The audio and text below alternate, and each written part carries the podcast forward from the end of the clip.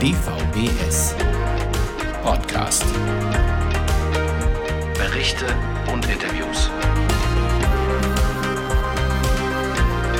Heute mit Nina Odenius. Hallo und herzlich willkommen zu unserer neuen Podcast-Folge. Wir beschäftigen uns heute mit dem Thema Disability Studies.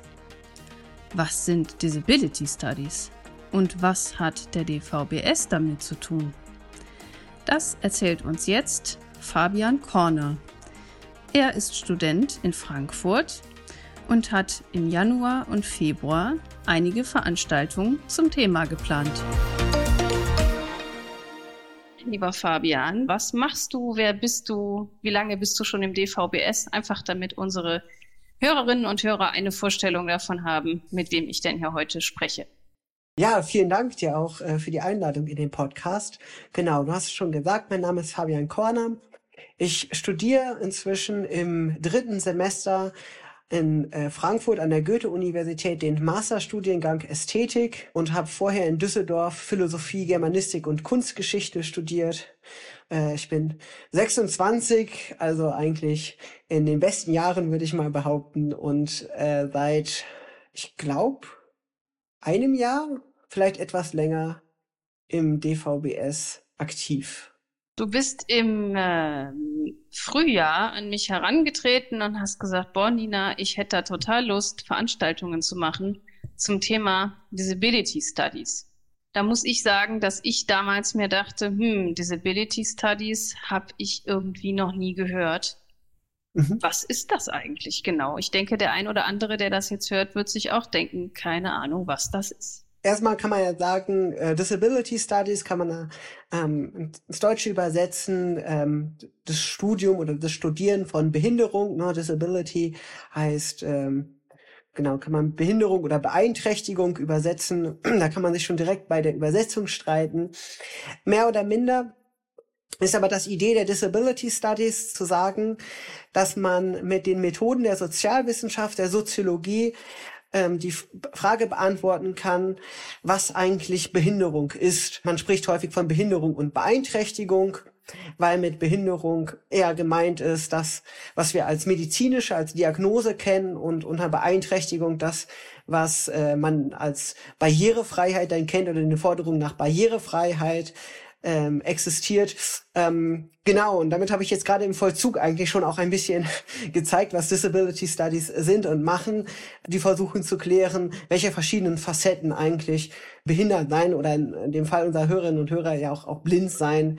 Das ist dann ein, ein äh, unter, eine Unterdisziplin der Disability Studies, was das eigentlich bedeutet, wie wir das verstehen, wie wir das reflektieren können und auch, das ist ganz wichtig, was für Forderungen sich daraus ähm, entwickeln können. Die Disability Studies verstehen sich eigentlich als politisch und äh, die wollen dazu beitragen, dass die Welt eine barrierefreiere, eine, eine bessere wird. Mhm.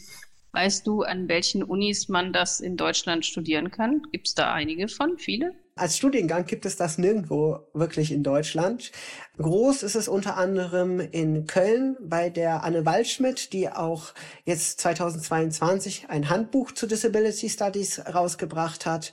Bei ihr und Markus Dietrich heißt er meine ich, kann man das in Köln sehr gut studieren. Das ist auch eines der Zentren. Unter anderem aber gibt es auch in Hamburg, ähm, dort an der Evangelischen Hochschule einen Schwerpunkt dazu ähm, oder auch in Berlin an der Adi Salomon Hochschule. Das ist aber, wie gesagt, das ist am Ende sehr verstreut. Es gibt keinen eigenen Studiengang und es müssen im Prinzip die eigenen äh, behinderten Wissenschaftler und Wissenschaftlerinnen es dann einfordern. Das ist nämlich auch noch ein ganz wichtiger Punkt in den Disability Studies.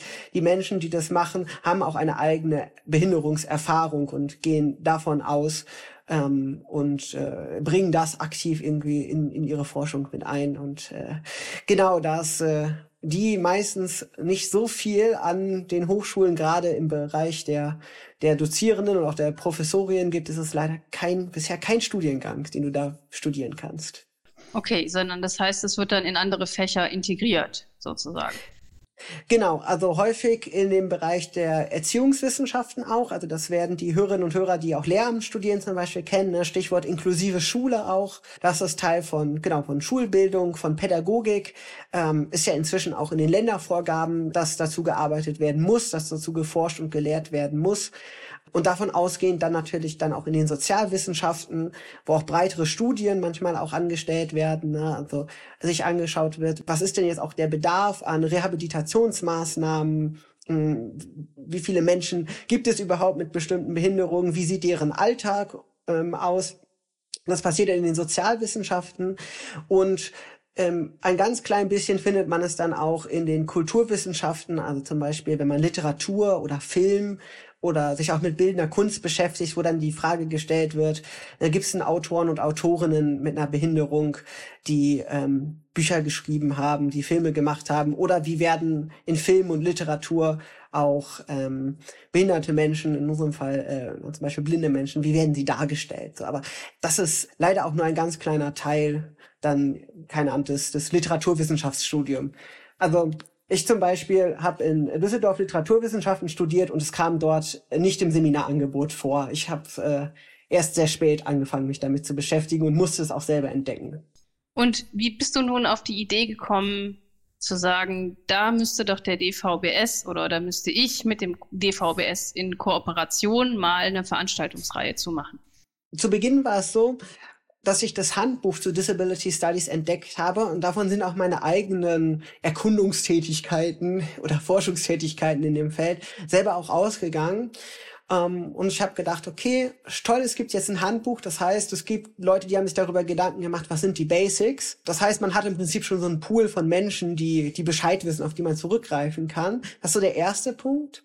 Und dann der zweite Punkt, weil du ja nach dem DVBS gefragt hast, dann habe ich mir gedacht, okay, wir sind ja ein Interessensverband für blinde und sehbeeinträchtigte Menschen dann ist das doch hier eigentlich ein super guter Ort, wo man die Methoden der, der Wissenschaft, die Reflexion der, die Methoden der Sozialwissenschaft und letztendlich die Erkenntnisse der Disability Studies mal diskutieren kann, weil wenn es wen betrifft, dann betrifft es uns. Und äh, in dem Handbuch auch äh, gibt es auch einen eigenen Eintrag zu den sogenannten Critical Blindness Studies, also eine Unter Unterdisziplin der Disability Studies, die sich explizit mit äh, der Blindheitserfahrung ähm, beschäftigen und dem, was äh, daraus resultiert. Habe ich gedacht, so ja, ähm, wo nicht, wenn im DVBS. Mhm.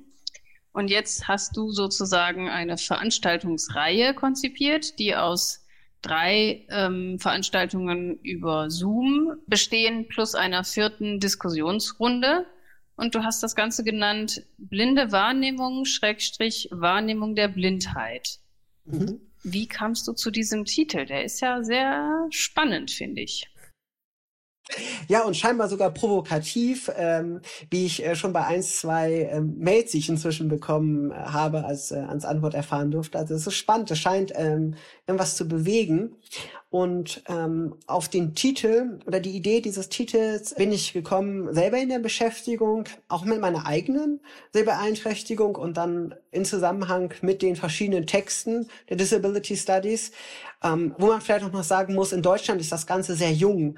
Es hat schon eine teilweise 30, 40, 50-jährige Tradition. In, in England zum Beispiel schon in den 1970ern oder dann auch in Amerika in den 1990er Jahren schon gemacht.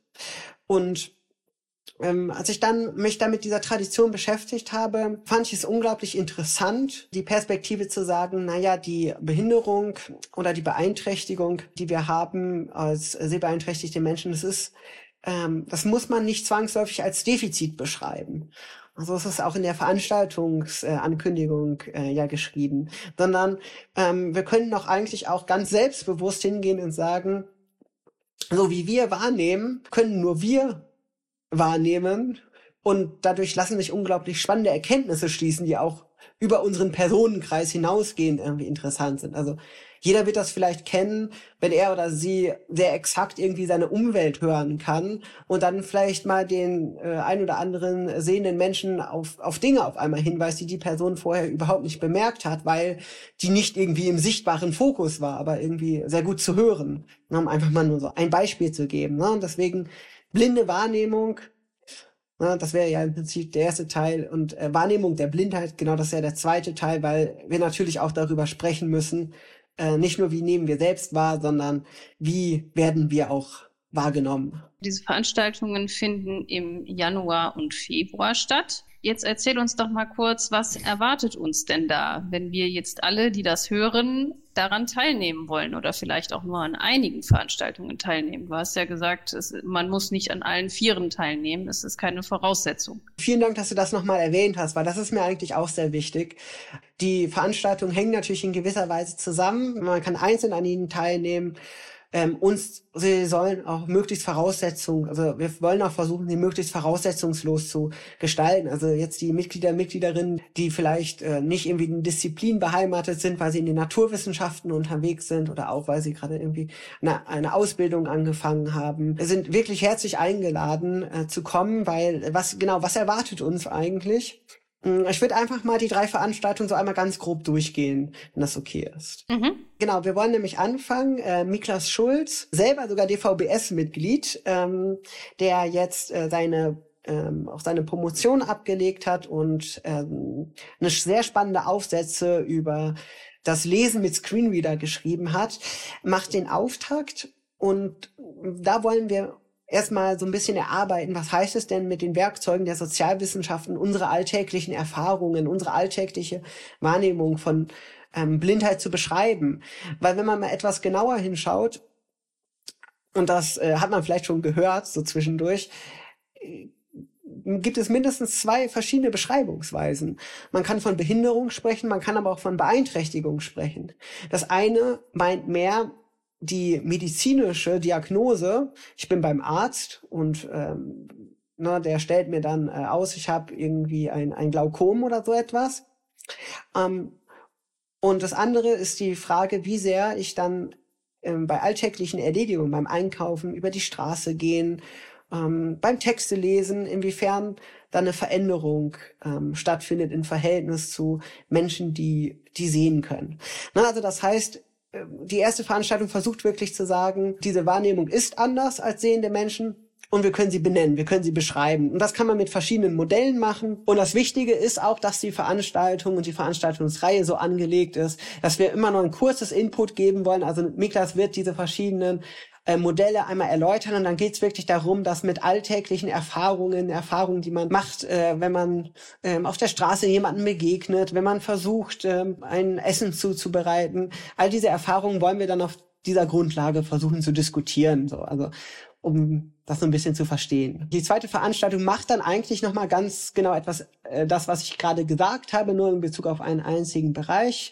Ähm, genau, die Nathalie Giese konnten wir gewinnen. Die arbeitet aktuell an ihrer Promotion, wenn ich das richtig im Kopf habe. Und die würde sich gerne mit uns ähm, die Frage besprechen, wie das ist, als Sehbeeinträchtigter in der Umwelt zu navigieren, sich zu orientieren und wie man da von der Umwelt wahrgenommen wird. Und der Klassiker ist ja, ähm, da sind Hindernisse im Weg und viele sehende Menschen denken dann, jetzt muss man ähm, dem armen blinden Menschen unbedingt äh, an diesen Hindernissen vorbeiführen. Und an solchen Beispielen, genau, möchte Nathalie gerne mit uns besprechen, äh, wie sie so schön schreibt, wie selbstbewusste blinde Verkehrsteilnehmer produziert bzw. reproduziert werden. Also das ist so die soziologische Terminologie, wo die Frage danach gestellt wird. Das ist die Frage, wie wir uns sicher im Straßenverkehr bewegen können und wie uns vor allen Dingen auch äh, zugesprochen wird oder abgesprochen wird, das auch sicher zu können. Ne? Also genau, das ist, ist, ist der Punkt, dass man ständig darauf stößt, dass einem doch gesagt wird, dass äh, bestimmte Straßensituationen vielleicht nicht gehen und dann hat man im Orientierungstraining aber doch gelernt, wie das geht und jeder Sehende, der das nicht weiß, wird davon ausgehen, dass bestimmte Straßensituationen oder Verkehrssituationen nicht funktionieren würden. In der dritten Veranstaltung haben wir Sigrid Saberg dann zu Gast. Und das wird, glaube ich, nochmal ganz interessant, weil dann wollen wir den Schritt über die rein pragmatischen oder rein alltagsweltlichen Erlebnisweisen hinausgehen und uns ja, man könnte sagen, mit der eigenen Ausdrucksweise äh, beschäftigen. Also das ist vielleicht auch ein bisschen der zweite Teil der Veranstaltung, eine Wahrnehmung der Blindheit. Und das, glaube ich, kann man am besten erleben, wenn man sich mit Kunst und Kulturgütern auseinandersetzt. Und Siegfried möchte ein bisschen über ähm, blinde Künstler und Künstlerinnen sprechen. Er hat unter anderem 2013 in Köln eine Ausstellung nur mit ähm, also mit blinden und sehbeeinträchtigten Künstlerinnen kuratiert. Ähm, und da will er ein bisschen mit uns drüber sprechen und wie sich dann vielleicht auch der Umgang mit Objekten äh, verändert. Ne? Also wenn ich als sehbeeinträchtigter Künstler ein Bild mache, gehe ich damit ja schon mal ganz anders um, ähm, als wenn ein sehender Künstler ein Bild macht. Und dann vor allen Dingen auch, wenn ich das ausstellen möchte. Also ich denke mal, jeder sehbeeinträchtigte Mensch weiß, dass einfach ein Bild hinter einer Glasvitrine, ähm, das bringt uns nicht besonders viel. Vor allen Dingen, wenn es irgendwie besonders klein oder so ist. Und dann, das äh, wäre besonders interessant, dann die vierte Veranstaltung, du hast es schon gesagt, eine Diskussionsveranstaltung, äh, lade ich alle Interessierte herzlich dazu ein, anschließend alle Fragen, die aufgekommen sind, die offen geblieben sind, die zum Weiterdenken angeregt haben, sich nochmal zusammenzusetzen und zu überlegen, was jetzt vielleicht daraus folgt. Ne? Also das ist ja auch der Ansatz der Disability Studies. So, das ist nicht einfach nur ein Beschreiben, sondern das ist auch die Idee dahinter, ähm, was für Forderungen, vielleicht auch was für politische Forderungen folgt daraus. Das kann ich natürlich an dieser Stelle noch nicht sagen. Das will ich auch ganz bewusst offen halten und gerne mit äh, allen Interessierten in den Prozess eintreten, sich einfach mal damit auseinanderzusetzen, damit zu beschäftigen und zu schauen, was dabei am Ende herauskommt. Und vielleicht gibt es dann auch Ideen irgendwie, wie man noch weitermachen könnte oder es gibt halt auch eben keine Ideen. Das kann auch passieren, aber zumindestens sollte einmal der Raum dafür eröffnet sein, falls es Leute gibt, die gerne an bestimmten Fragen weiterarbeiten möchten. Jetzt verrat uns nochmal, wann die Veranstaltungen sind. Wir publizieren das zwar auch im Mitgliederrundbrief und im Newsletter und also man kann es auch nochmal nachlesen, aber damit wir einfach eine Vorstellung davon haben, wann soll das Ganze stattfinden. Losgehen tut es am ähm, 17.01. Da werden wir mit äh, Miklas die Veranstaltungsreihe öffnen. Weiter geht es dann am 26.01., am 26. Januar. Dann tatsächlich schon relativ nah daran die dritte Veranstaltung, die dann am 1. Februar sein wird. Und dann der Workshop oder die Diskussionsveranstaltung zuletzt am 8. Februar. Die Veranstaltungen werden immer abends um 19 Uhr sein. Ich denke, das ist eine gute Zeit, um, auch wenn man noch von der Arbeit kommt, etwas zu essen und sich dann einzuschalten. Du hast ja auch schon gesagt, die Veranstaltung ähm, ist über Zoom. Ähm, ich sage hier vielleicht einfach, wer sich gerne anmelden möchte, kann das gerne tun ähm, mit einer E-Mail an fabian.corner.hhu.de. Das ist meine E-Mail-Adresse und dann wird kurz vor der Veranstaltung ein Zoom-Link verschickt, genau. Und alle Daten hat so ungefähr 19 Uhr werden wir starten. Vielleicht mal fünf Minuten später, aber das kennt man ja schon. Gibt es eine Anmeldefrist oder kann man sich theoretisch auch noch am 17. Januar anmelden, wenn man jetzt kurz entschlossen ist und sagt, ich möchte doch noch spontan teilnehmen? Ja, ich glaube, das Tolle am digitalen Raum ist, dass das ja grundsätzlich ähm, immer schnell und einfach kommunizierbar ist. Ähm, der Übersicht halber würde ich aber darum bitten, so bis zum 13., 14. Januar sich anzumelden. Und ich vermute mal, dass die meisten, die uns ähm, zuhören, das vielleicht bis dahin, also vielleicht bis dahin uns auch schon zugehört haben.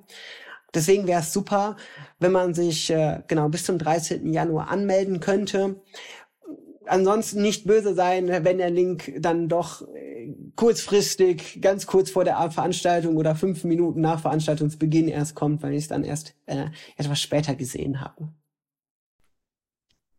Das werden auf jeden Fall sehr spannende Veranstaltungen, glaube ich, sehr informativ mit vielen neuen Eindrücken. Und ich hoffe, dass äh, ganz viele von unseren Mitgliedern daran auch teilnehmen werden und wir eifrig diskutieren werden. Gibt es denn noch was, wo du jetzt sagst, das ist dir noch total wichtig, in dem Zusammenhang uns noch mitzuteilen? Weil ich wäre mit meinen Fragen jetzt erstmal durch, sozusagen. Mhm. Vielleicht eine Sache noch, ähm, ähm, vielleicht einfach einen kurzen Dank ähm, auch an, an dich und den äh, DVBS-Vorstand. Äh, äh, Werner Wörder hatte äh, uns ja jetzt auch unterstützt, dass ihr auf meine Mail ja auch dann äh, positiv und interessiert geantwortet hattet.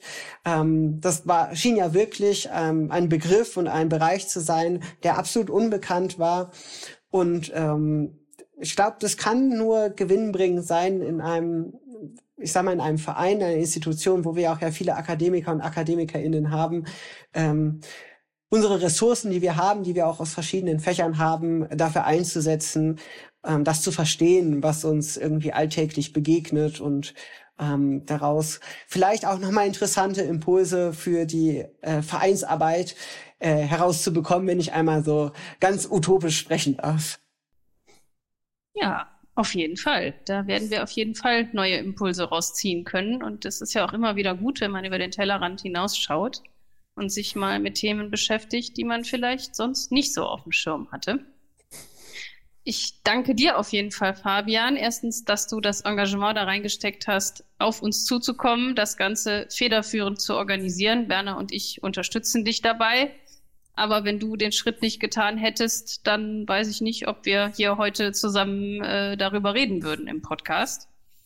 Und äh, ja, ich danke dir auf jeden Fall, dass du mir heute Abend Rede und Antwort gestanden hast und freue mich auf spannende Veranstaltungen im kommenden Jahr. Im nächsten Teil unseres Podcasts geht es um den Arbeitsausschuss. Vom 18. bis 20. November fand die Arbeitsausschusssitzung in Bad Soden-Salmünster statt. Was ist eigentlich nochmal der Arbeitsausschuss und was wurde auf der Sitzung beschlossen? Das erzählt uns jetzt Norbert Bongartz. Die erste Frage, die sich mir stellt, ist, ja, was ist der Arbeitsausschuss? Welche Aufgaben hat er? Ja, was ist der Arbeitsausschuss? Ich würde das natürlich auch erweitern um die Frage, wer ist der Arbeitsausschuss? Würde aber mit dem was erstmal beginnen. Der Arbeitsausschuss ist sozusagen ja das Aufsichts- und, und Kontrollgremium des DVBS. Das heißt, der Arbeitsausschuss ähm, wacht darüber, ob der Vorstand und alle Beteiligten ähm, ja seine satzungsgemäßen Aufgaben und die Aufträge, die er durch die Mitgliederversammlung erhalten hat, ordnungsgemäß und vereinsrechtlich konform ausgeübt hat, ausübt, ausgeübt hat in der Vergangenheit. Insbesondere die Frage, ob er die Finanzmittel, die er zur Verfügung gestellt bekommen hat, ja ordnungsgemäß im Sinne der, der Satzung und im Sinne einer ähm, ja, kaufmännischen Ordnung sozusagen verwendet hat. Ja, und ähm, darüber wird in der Arbeitsausschusssitzung beraten natürlich. Wir hören den, den Bericht des Vorstandes zu dem Thema, wir hören die Wirtschaftsdaten dazu und befinden dann sozusagen über die ähm, Ordnungsgemäßigkeit, äh, also ob er das ordentlich gemacht hat sozusagen und ähm, führen das dann auch in der Regel zu der Entlastung des Vorstandes, ähm, wenn wir damit sozusagen auch einverstanden sind. Eine Aufgabe des Vorstandes. Danach natürlich, ähm, wenn wir der Meinung sind, das war alles richtig, gucken wir natürlich in die Zukunft, in das Folgejahr, ähm, befinden über den Wirtschaftsplan für das, für das kommende Jahr dann, befähigen den Vorstand sozusagen, ähm, weitere Mittel dann ähm, auszugeben sozusagen. Das sind so die, die wichtigsten Punkte. In dem Zusammenhang hören wir natürlich vom Vorstand ganz viel zu dem, was an Aufgaben auf ihn zugekommen sind, ähm, welche Tätigkeiten, welche Projekte er, er gemacht hat ähm, und wie er sich sozusagen im Sinne der Satzung ehrenamtlich für den DVBS engagiert hat. Das ist so der eine große Block. Dann gibt's noch so weitere Aufgaben, natürlich jetzt aus aktuellem Anlass, zum Beispiel auch kann der Arbeitsausschuss über die Vereinsgliederung befinden. Das heißt, auf Antrag von, von Mitgliedern kann der Arbeitsausschuss ähm, weitere Untergliederungen, also weitere Bezirksfach, Interessen oder Projektgruppen zulassen. Er kann im Falle eines äh, Rücktritts oder, oder Ausscheiden eines Vorstandsmitglieds ähm, den Vorstand ergänzen. Das sind so seltene Aufgaben, natürlich aber auch die, jetzt aus aktuellem Anlass ähm, nennenswert. Jetzt war der letzte Arbeitsausschuss ja in Bad Sodensalmünster vom 18. Mhm. bis 20. November. Wie lief diese Sitzung ab? Einfach ein kurzer Überblick mal für unsere Zuhörerinnen und Zuhörer. Ich würde vielleicht noch mal ergänzen zunächst mal, wer ist der Arbeitsausschuss, weil auch das bei dieser Sitzung jetzt dann relevant und wichtig wird noch mal.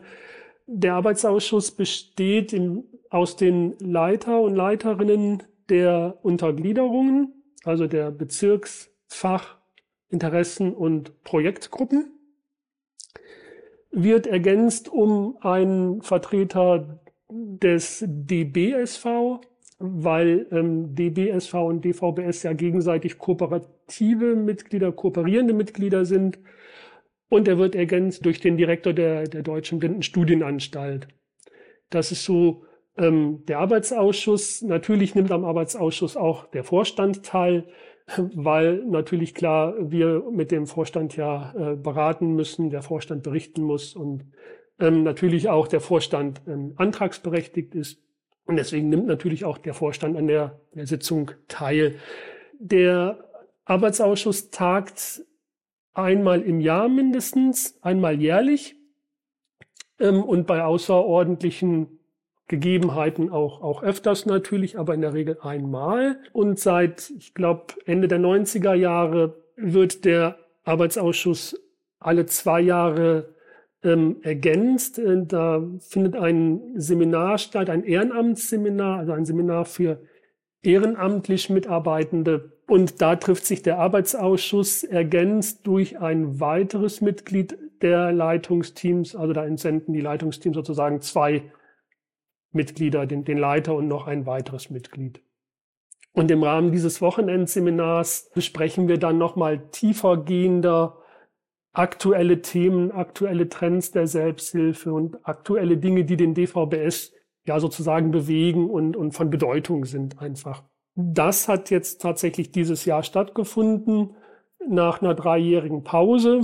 Ähm, das letzte Präsenztreffen des Arbeitsausschusses war im November 2019. Pandemiebedingt haben wir uns zuletzt nur, in Anführungszeichen, nur digital getroffen und ähm, haben es jetzt endlich mal wieder gewagt, uns im Rahmen dieses erweiterten Arbeitsausschusses ähm, ja, in Präsenz in Bad Sodensalmünster zu treffen. In dieser Sitzung und in diesem Seminar haben wir natürlich zunächst mal die Satzungspunkte besprochen, Heißt, äh, wir haben den äh, Rechenschaftsbericht des Vorstands, den, den Geschäftsbericht des Vorstands entgegengenommen, haben über die wirtschaftliche Situation beraten, haben den Haushaltsplan für 2023 beraten und beschlossen. Und ja, wichtige Beschlüsse, wenn du danach fragst, das waren eben, wir haben den Arbeitsausschuss ähm, erweitert, beziehungsweise wir haben den, den Verein um zwei Interessensgruppen erweitert. Da gab es aus der Vergangenheit zwei Anträge. Zum einen ähm, zur Gründung einer Interessensgruppe digitale Barrierefreiheit. Das ist ein Thema, klar, Digitalisierung, ähm, das ist ein wichtiges Thema, gerade für uns. Und um nicht ins Hintertreffen zu geraten, ist uns natürlich die digitale Barrierefreiheit ein wichtiges Thema. Und ähm, um da ähm, ja Vorschub zu leisten, dass wir da nicht abgehangen werden, haben sich da ja ganz engagierte Mitglieder aus unterschiedlichen Professionen zusammengetan, ähm, aus dem Bereich Recht, aus dem Bereich IT, aus dem Bereich Medien, um da im Rahmen einer Interessengruppe ähm, jetzt sich A, weiter austauschen zu können, wie man digitale Barrierefreiheit noch besser ähm, erreichen kann, welche Vorschläge man erarbeiten kann, um da, ja, wie gesagt, dieses Thema noch weiter voranzutreiben und für uns noch eine bessere digitale Barrierefreiheit ähm, ja, sicherzustellen, kann man, glaube ich, nicht sagen, sondern erstmal herzustellen, weil da liegt ja doch noch ganz viel im Argen. Also das ist die eine Interessensgruppe, die wir sozusagen ähm, bestätigt haben, die ähm, da sind Mitglieder, Uwe Beusen ist dann Vorreiter, Andreas Wagner, Andreas Carstens, ähm, also viele Leute, die mit dem Thema Recht und mit dem Thema IT äh, betraut sind und ähm, ja jetzt da im Rahmen einer Interessensgruppe dieses Thema weiter am Köcheln halten und, und weiter vorantreiben wollen. Die zweite Gruppe ist die Interessensgruppe Low Vision Plus. Bei der Interessensgruppe Low Vision Plus geht es um Menschen, die neben einer Sehbeeinträchtigung noch eine weitere, mindestens eine weitere Beeinträchtigung haben. Das kann seine körperliche Beeinträchtigung, das kann seine psychische Beeinträchtigung, kann seine weitere Sinnesbeeinträchtigung, also beim Thema Hören zum Beispiel Schwierigkeiten haben. Und um diesen Menschen auch eine Möglichkeit zu bieten, sich A auszutauschen und B ähm, ja eine Ermutigung zu finden und Lösungsmöglichkeiten zu finden, wie man mit den Beeinträchtigungen von, von mehrfachen Beeinträchtigungen in der Teilhabe zurechtzukommen, denen eine Plattform zu bieten, ähm, wurde jetzt diese Interessengruppe Low Vision Plus gebildet und durch den Arbeitsausschuss bestätigt. Das heißt, der Verein ist jetzt um zwei Gruppen reicher, glaube ich. Äh, das Portfolio des Vereins ist um zwei Gruppen reicher wirklich und der Arbeitsausschuss um zwei Gruppen ja größer. Das deutet ja auch schon in Richtung Zukunft, Digitalisierung und so weiter. Was gibt es denn für Aufgaben, die für den Arbeitsausschuss im Jahr 2023 anstehen? In 2023, ja, die Welt dreht sich weiter. Wir müssen gerade beim Thema Digitalisierung am Ball bleiben. Ähm, und dieses Zeichen haben wir mit dieser Interessensgruppe ja gesetzt. Wir müssen uns darüber unterhalten, wie wir die Dinge, die wir gelernt haben im Rahmen der Pandemie, auch jetzt in die Zukunft wieder retten können. Ähm, wir haben uns in dem Seminar ja auch ausgetauscht zu den Auswirkungen der unterschiedlichsten Krisen, denen wir unterworfen sind. Ähm, da ist ja nicht nur die, die Corona-Pandemie, da ist ja jetzt auch die Energiekrise, ähm, die Inflation. Also die Frage, welche Formate stellen wir zur Verfügung und wie kriegen wir es hin, da einen gesunden Mix hinzukriegen aus Präsenzveranstaltungen und Online-Veranstaltungen.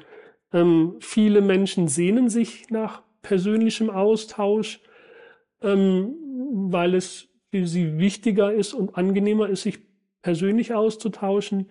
Viele Menschen haben aber immer noch ein Stück weit, üben sich dann auch in Zurückhaltung, sind da vielleicht ein bisschen ängstlicher, ziehen sich lieber in digitale Formate zurück. Und da, denke ich, gilt es so ein, so ein bisschen einen gesunden Mischmasch hinzubekommen, um da wirklich alle Bedürfnisse gut bedienen zu können.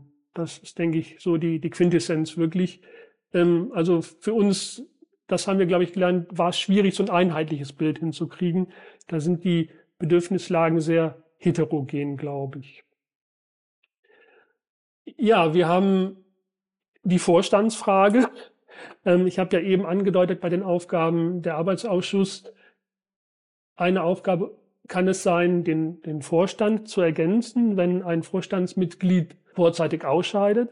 Das, denke ich, ist, ist auch ein wichtiges Thema, weil ich glaube, ähm, dass ihr als Vorstand eine ganze Menge Arbeit und Aufgaben habt, die ihr zu bewältigen habt, neben euren Fulltime-Erwerbsjobs.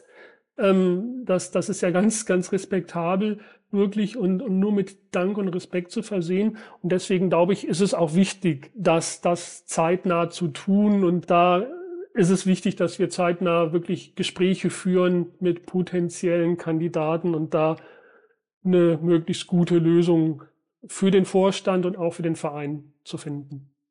Das war's schon wieder für heute. Ich hoffe sehr, dass es Ihnen gefallen hat. Und natürlich hoffe ich auch, dass Sie sich fleißig für Fabian Corners Veranstaltungen zum Thema Disability Studies anmelden. Das wird mit Sicherheit sehr interessant. Wir freuen uns schon, Sie in der nächsten Podcast-Folge wieder begrüßen zu dürfen. Bis dahin wünsche ich Ihnen eine gute Zeit.